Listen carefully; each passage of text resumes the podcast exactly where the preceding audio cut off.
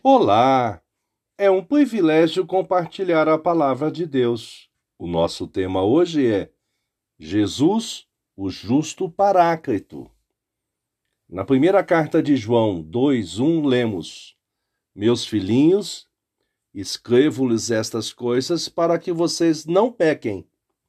Mas se alguém pecar, temos advogado junto ao Pai, Jesus Cristo justo justo e paráclito, conforme o dicionário online de português disse, justo, considerado puro diante de Deus, puro. Paráclito, aquele que defende e protege outra pessoa, mentor, defensor, consolador.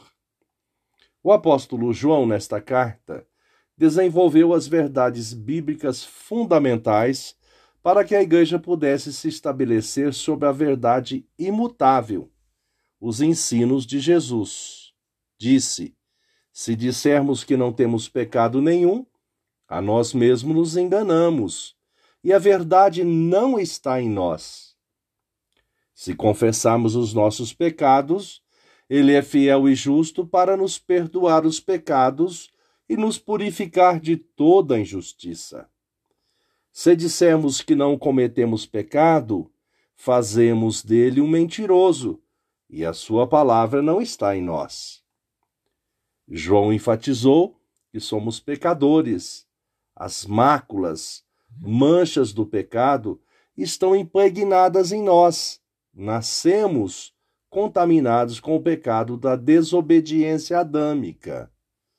Entretanto, Jesus, o nosso Paráclito, nos deu vida eterna nele, através de sua morte e ressurreição na cruz do Calvário.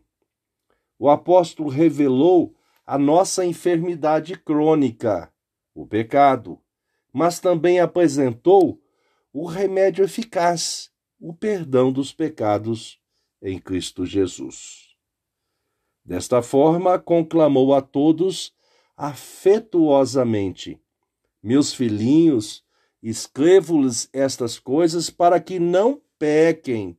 Mas se alguém pecar, temos advogado junto ao Pai, Jesus Cristo justo. Pensamento para o dia.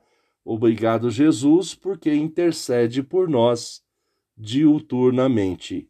Deus te abençoe.